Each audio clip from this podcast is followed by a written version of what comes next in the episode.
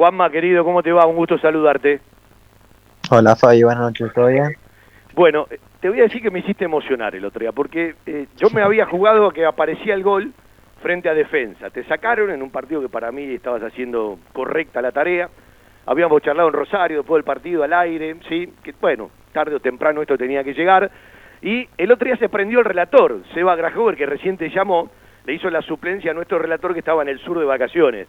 Y en el relato anunció, hoy vuelve a convertir Julio, Ricardo, eh, Julio Ricardo, es Juan Manuel Cruz. Y bueno, alguna vez se tenía que dar. Ahora, cuando uno empieza a repasar 35 partidos y 192 días, ahí se mete en la piel de lo que habrá pasado. Sí, sí, la verdad que una emoción enorme. Eh, imagínate si vos te pusiste así, imagínate yo, mi familia.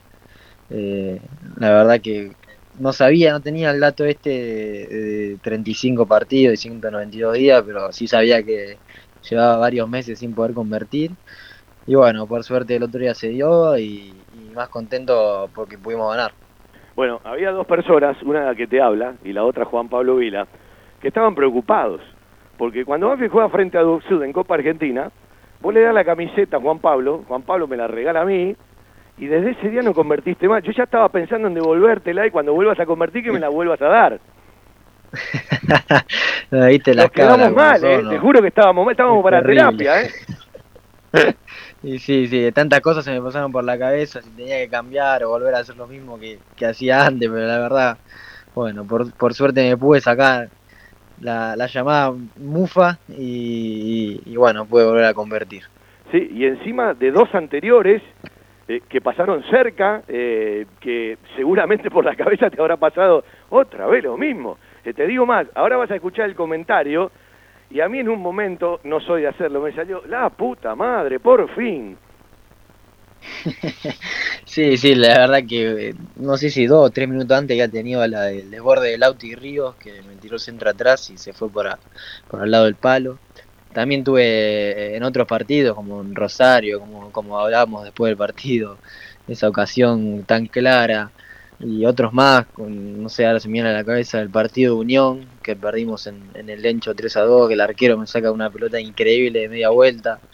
Eh, la verdad que se me pasó todo eso por la cabeza y, cuando, cuando pude hacer el gol eh, sentí un alivio enorme.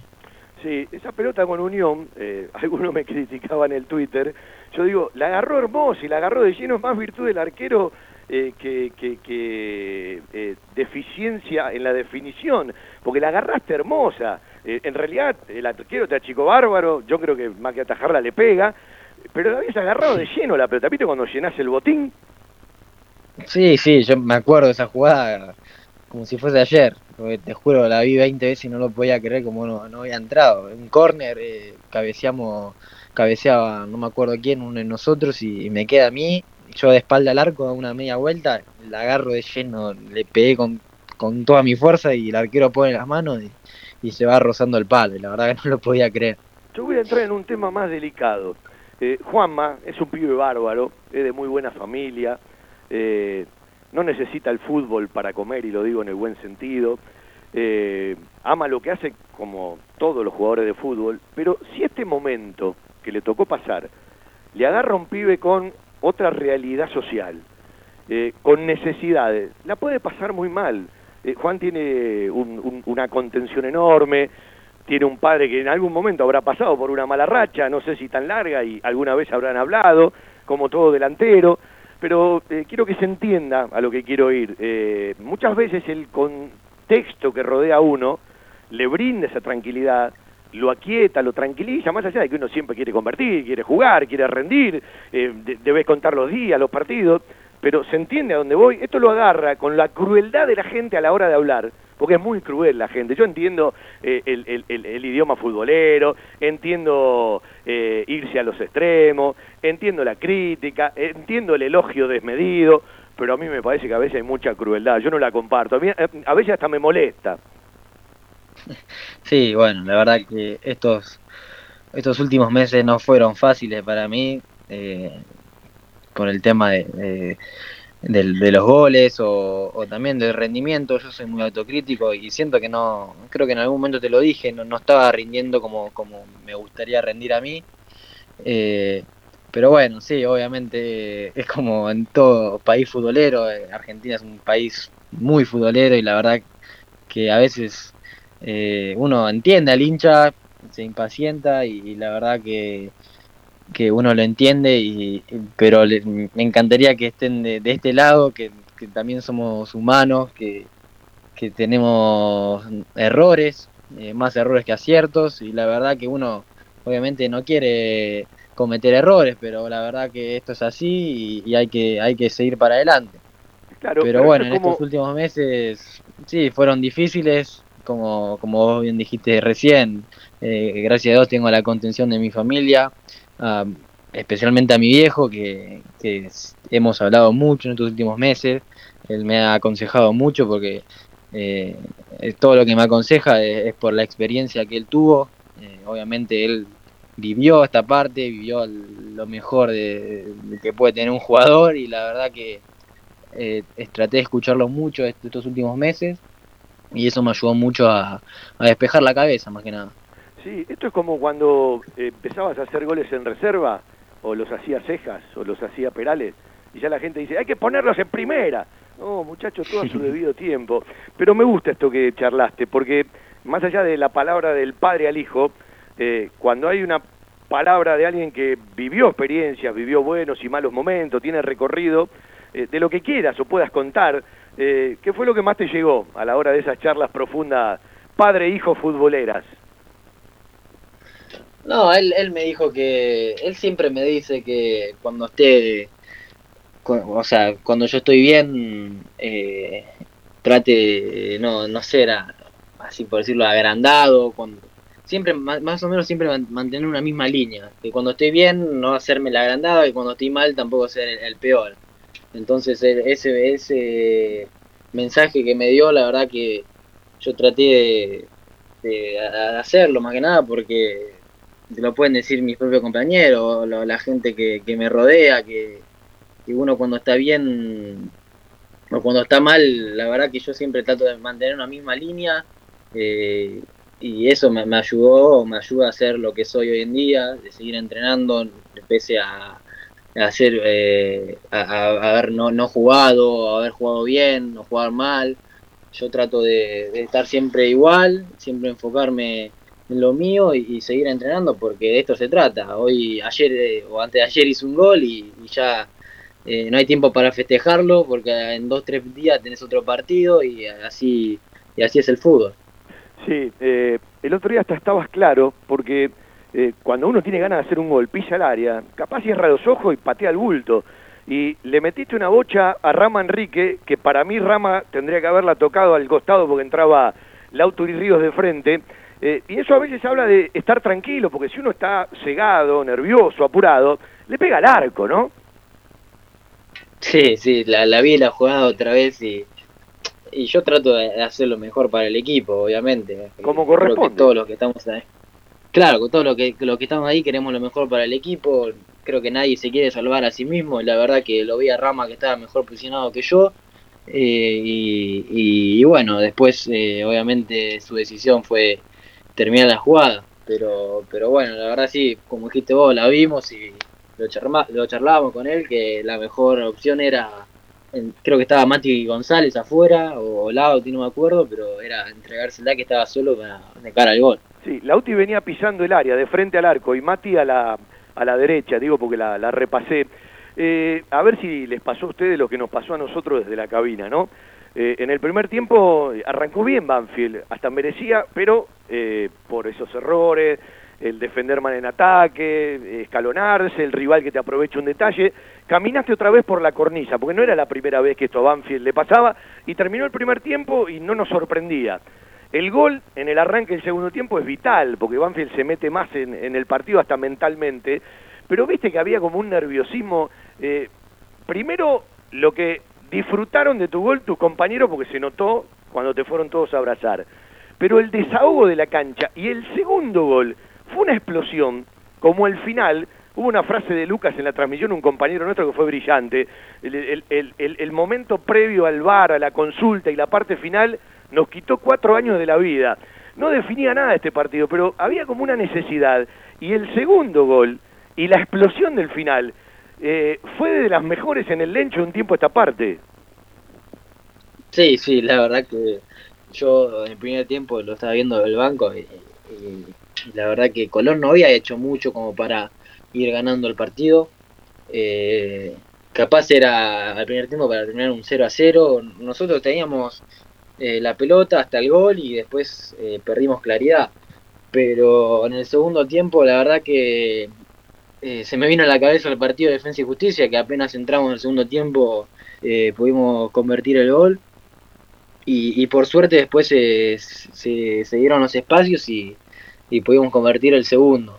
Y bueno, a lo último también se me vino a la cabeza el partido de Argentino Junior que nos cobraron el penal al último minuto y dije otra vez al bar, nos van a cobrar el penal al último minuto y, la verdad que eh, era un dolor de cabeza porque necesitábamos la victoria, creo que desde Central Córdoba que no ganábamos en el Lencho y eran muchos partidos y, la verdad que no, eh, no queríamos que nos, que nos saquen otra vez esos dos puntos que, que nos habían robado con, con, con Argentinos Juniors.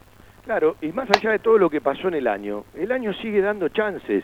No estás lejos de meterte en la Sudamericana 2023. Faltan 27 puntos en juego, incluso con algunos que están por arriba.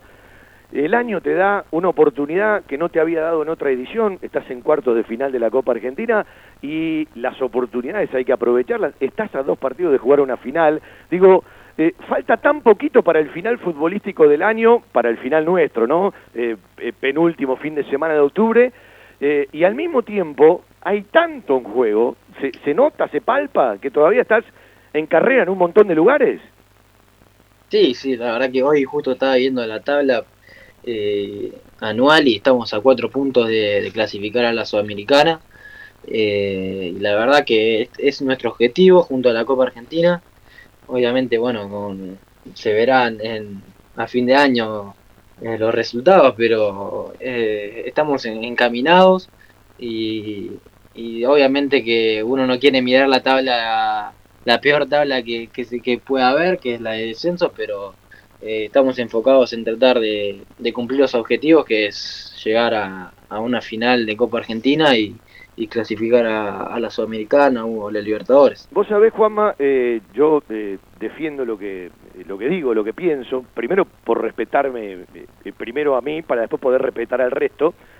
a veces te dan más bola cuando un equipo gana y te, se enojan más cuando un equipo pierde. Yo sigo sosteniendo ¿sí? que yo me quedo con los rendimientos de Banfield frente a Barracas, frente a Unión, frente a San Lorenzo, eh, gran parte del partido o el segundo tiempo frente a defensa, patronato. Estoy convencido que todos esos partidos Banfield, si los hubiese ganado, tenía mucho que ver con los trámites. A mí no me gustó Banfield en Rosario, muy utilitario, pero lo ganó y a veces la necesidad tiene cara de hereje. No me gustó Banfield en Tucumán, no me gustó cuando ganó en Copa Argentina.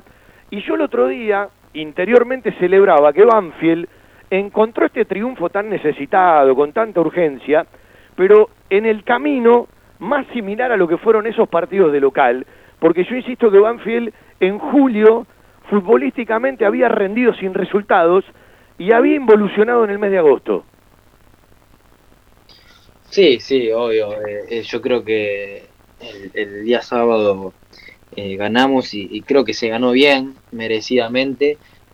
capaz en otros partidos como Barraca, como Unión en el partido del torneo, merecimos más que una derrota y, un empate. Eh, pero bueno, la verdad que en cuanto al juego, eh, capaz se, nos está complicando un poco porque yo creo que los partidos a veces el rival también juega, capaz lo planteamos de una manera y, no termina saliendo porque el, rival también juega, obviamente.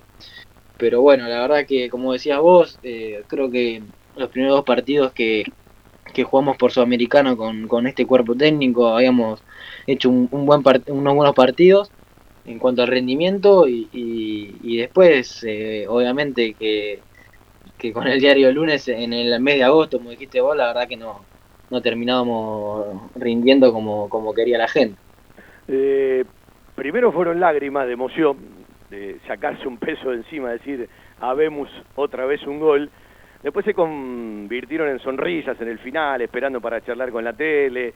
Eh, el, primer abracito que vi fue el de tu hermanito menor.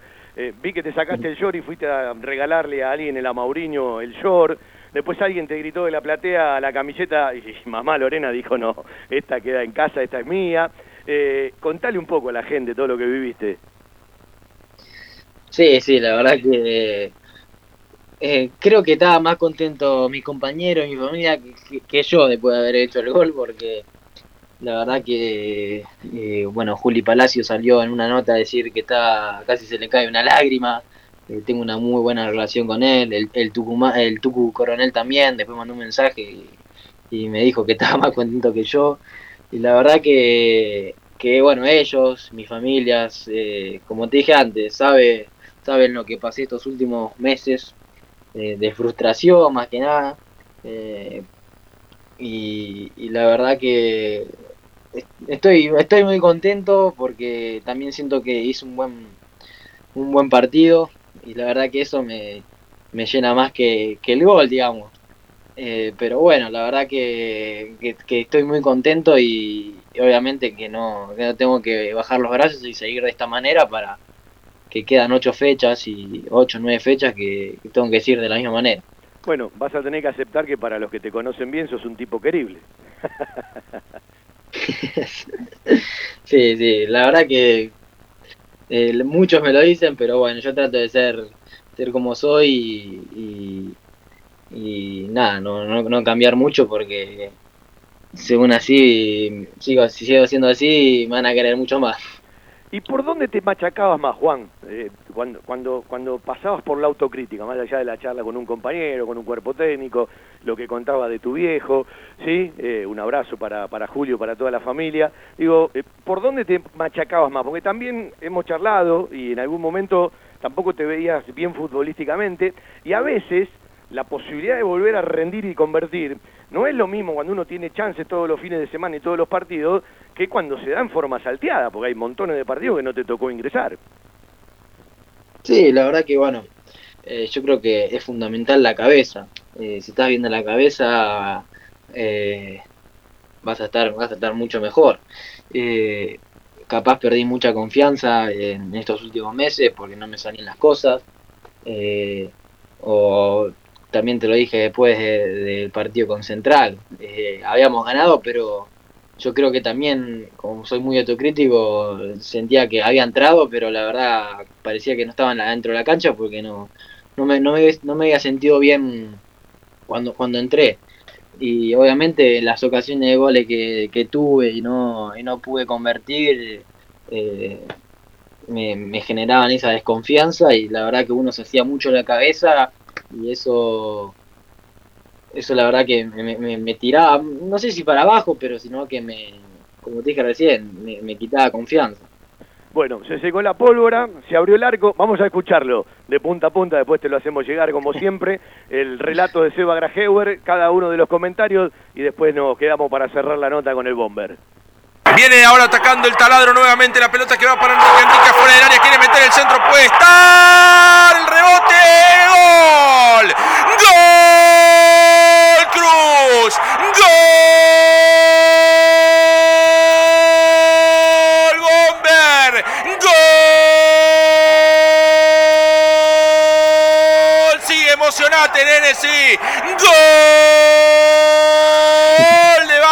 sí del taladro, sí de Cruz, que las lágrimas en su rostro lo dicen todo, lo abrazan los compañeros. Juan Manuel Cruz en 35 minutos y claro, una más te iba a quedar con alma de goleador, apareciste en el área y recibiste el centro de tu colega, de tu compañero de ataque, de Ramiro Enrique, y tras el rebote el arquero Chico, la mandaste a guardar Juan Manuel y cortaste la racha. Banfield 2, Colón 1, apareció Juan Manuel Cruz Sí, grítenlo, sí, grítenlo. Llegó el gol del Gomber Juan Manuel Cruz.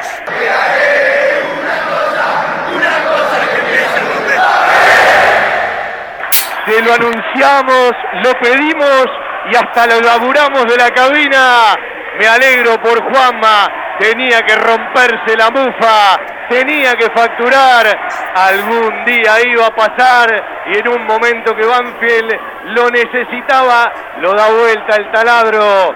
La puta madre, no podía ser de otra manera, permítame, era cosa de mandinga esto ante la alegría de Julio Ricardo, gol número 11 para Juan Manuel Cruz como profesional, primero en esta liga justamente 2022.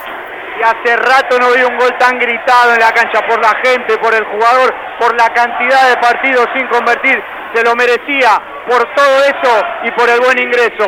Este gol de Cruz y este festejo de la gente para volver a ganar, aunque sea parcialmente como local. 2 de marzo del 2022, el último gol del Bomber, el último gol de Juan Manuel Cruz con la camiseta del taladro por Copa Argentina. En aquella ocasión se abrió el arco, volvió el Bomber es toda alegría, es toda felicidad. Usted lo pide, Maceroni. Seba Grajeuer se lo da. Histórico el gol de Cruz. Y bueno, todas las voces, ¿no? Te contamos todo en un relato, ¿viste? no, se me puso la piel de gallina, la verdad. No, pero aparte pasamos por la estadística, por los comentarios, por los insultos, por las alegrías, ¿no? Si es todo un estado de ánimo, ¿viste? Fue hermoso. Pasámelo que, que lo voy a escuchar todos los días de mi vida. Dale, bueno, eh, voy a contar algo que no lo vi en la cancha, lo vi después mirando el resumen. Cuando le tapan el cabezazo a Eric López, Juan Manuel con toda la necesidad, metió el cabezazo buscando el palo, no es que cabeció al bulto a ver si entraba, buscaste ese lugar. Digo, es un gesto técnico además en la definición. Sí, sí, bueno, eh, justo me quedó el rebote ahí y no dudé en meter la cabeza y, y lo veía el arquero que me achicó rápido y, había descubierto el segundo palo. Pero también había, creo que estaba, había un defensor delgado, estaba dentro del arco, pero estaba en el medio. Y, bueno, traté de buscar el segundo palo y, y por suerte entró rozando el palo. Bueno, hay que estar bien de la cabeza, siempre hay tiempo para pensar. Juanma, me alegro mucho, me imagino todo lo que han pasado, un cariño a la familia, que se repita, que te dé más tranquilidad y bueno, eh, a disfrutarlo, pero no hay tiempo. Ya viene River, viene el Clásico del Sur, así que es una semanita linda y una semanita especial. Dale, Fabi, eh, te agradezco de vuelta y saludo a todos por ahí. Juan Manuel Cruz, que le tocó volver al gol, ¿sí? Y lo compartimos en el aire de nuestro querido todo Banfield por la radio.